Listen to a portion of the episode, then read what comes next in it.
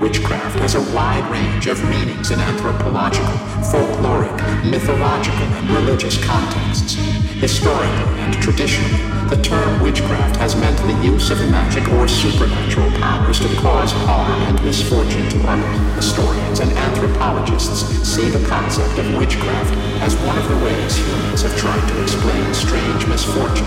Some cultures have feared witchcraft much less than others because they tend to have other explanations for strange misfortune. For example, it was caused by spirit, the or